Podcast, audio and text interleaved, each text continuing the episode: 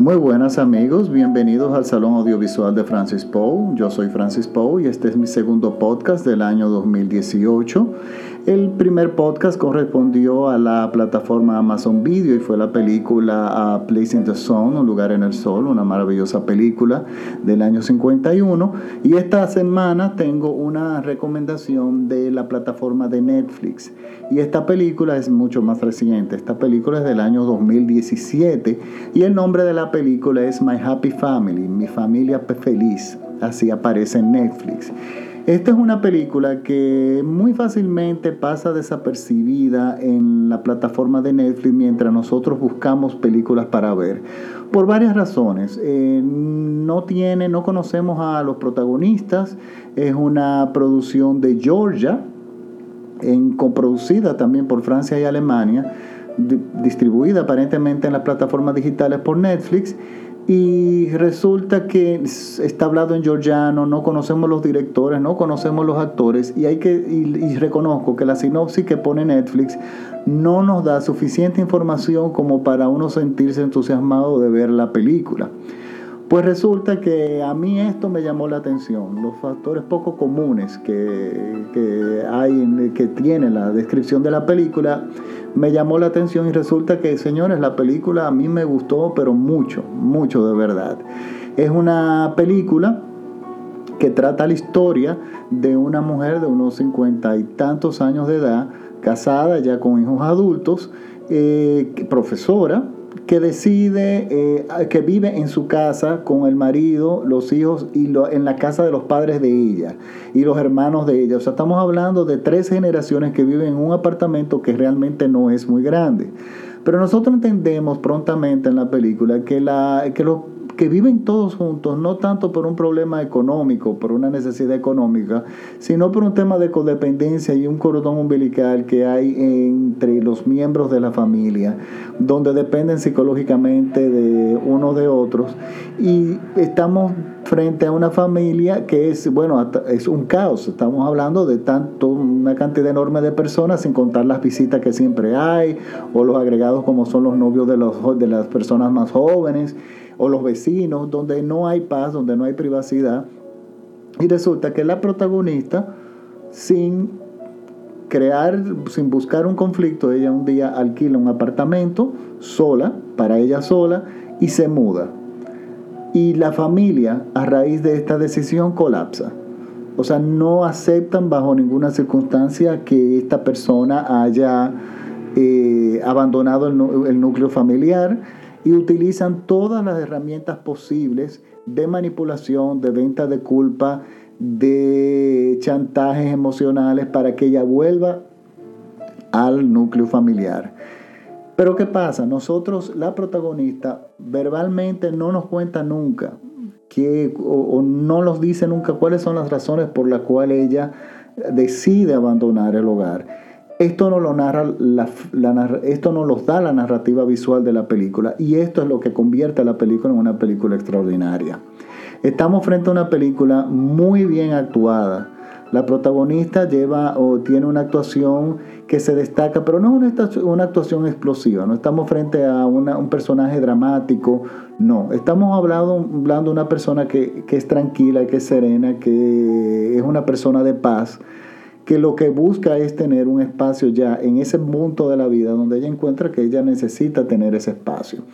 Y claro, estamos frente a, una familia que, eh, eh, bueno, ya en esta trama, sin ir más para allá, es que se desarrolla la película y el argumento. Esta película está dirigida por dos jóvenes, una chica y un chico. Él se llama Simon Grove y ella se llama Nana Kutimishvili creo que es así que se pronuncia, es muy difícil que yo me aprenda ese nombre, pero ella no solamente dirige la película, sino es la que escribe el guion, el guion original para la película. Óyeme, y eso se, se nota, cómo la película fluye, cómo los personajes entran en escena y salen en escena de una manera totalmente natural. Y, y estamos frente, yo siempre he dicho que en el cine no hay actuaciones pequeñas. Eh, cualquier personaje secundario puede destacarse dependiendo del contexto de la película y del, y del guion de la película. Y en este caso, no me equivoco. Aquí están todos los personajes secundarios en una forma maravillosa, igual, y que y armonizan todo con la actuación de la protagonista principal. Un, un persona, algo que se destaca muchísimo, muchísimo en la película es la cinematografía, el manejo de la cámara. El cine como esencia tiene una narrativa visual. Por ejemplo, el cine mudo empezó sin, sin los orígenes del cine empezaron en narración con imágenes sin necesidad de sonidos, con acompañamiento de música.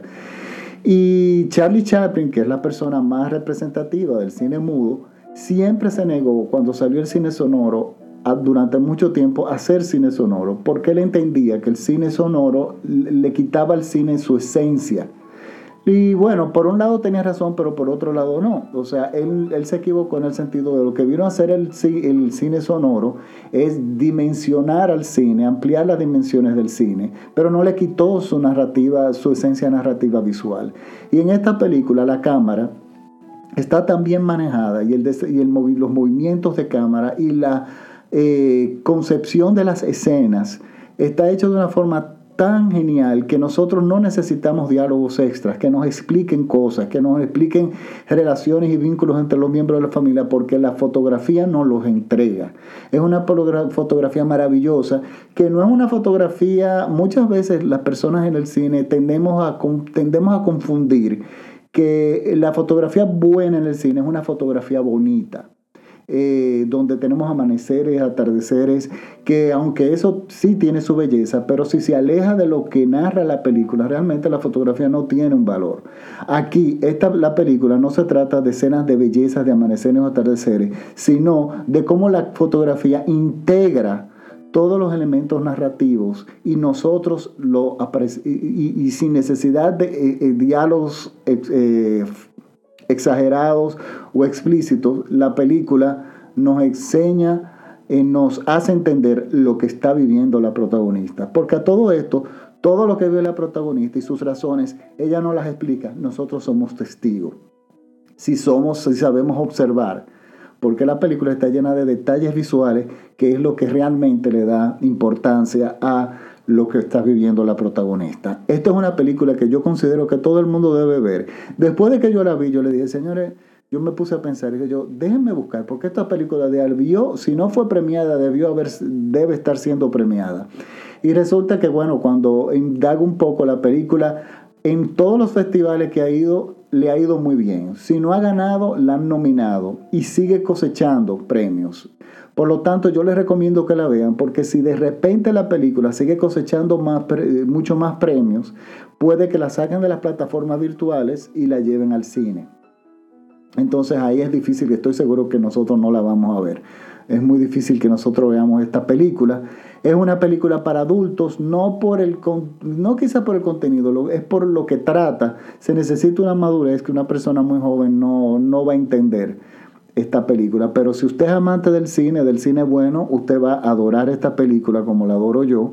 Es una película diferente, es una propuesta diferente, es cine que no vemos como de, de forma regular y que sí la podemos entender bastante nosotros como latinos, porque aunque esas son culturas muy diferentes a la nuestra, este punto de esa codependencia y esa que existe entre las familias, eso es muy común en América Latina.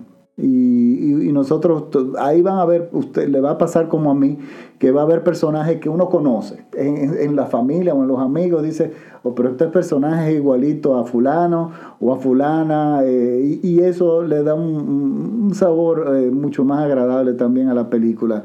Eh, que nos ayuda a disfrutarla mucho. quiero darle crédito al director de fotografía, es un director de fotografía rumano, su nombre es Tudor Vladimir Pandurú. Y señores, ustedes se van a dar cuenta que es, si aman el cine, realmente la fotografía de esta película se destaca mucho. Por lo tanto, esta es mi recomendación de la semana. Yo voy a poner mi, eh, la carátula en mi página de Facebook. Me pueden buscar como Salón Audiovisual Francis Poe.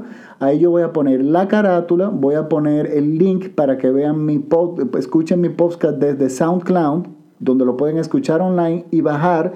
Y también lo pueden bajar desde la tienda iTunes y pueden bajarlo directamente a sus dispositivos eh, iOS y podrían, eh, pueden escucharlo ya cuando deseen eh, en cualquier momento, incluso offline. También voy a poner el link de eso. Estamos tratando ahora de, entrar en TuneIn, pero todavía no tengo la confirmación. Por lo tanto, mientras tanto, esas son las formas de contactarme. También me pueden seguir en Twitter, que mi cuenta es Francis todo pegado o me pueden escribir directamente al correo electrónico. Eh, recientemente, de hecho, recibí una petición que voy a honrar. Mi correo electrónico es safrancispo.gmail.com, sa como eh, salón audiovisual, pero las iniciales, safrancispo.gmail.com. Y la solicitud, y bueno, la próxima película, mi próxima recomendación será el próximo lunes, pero me hicieron una solicitud de que hiciera, me diera mi opinión de una serie de televisión que ahora es muy popular en Netflix, que es La Corona, The Crown. Y yo soy un poco yo voy a comentar series de vez en cuando, pero el problema con las series que yo tengo es que muchas veces empiezan muy bien y a mí me gustan mucho y luego decaen. O sea, o luego se, o se mantienen o caen. Por lo tanto, que hasta la serie no termine, yo no tengo una idea muy acabada de lo que es. Pero bueno, eh, salvo ese problemita que tienen las series, yo voy a hacer mi comentario sobre la serie de Crown, que hasta el momento me ha gustado y, y, porque nosotros conocemos el argumento por cuestiones históricas, yo no creo que la serie caiga por un buen tiempo. Por lo tanto, eh, esto va a ser como un bonus durante la semana una petición de un, de un radio escucha que me la hizo. Y entonces, bueno, pues vendrán, mi, vendrán mis comentarios a mediados de semana. Mientras tanto, de seguro, la próximo, el próximo lunes tendrán un podcast nuevo.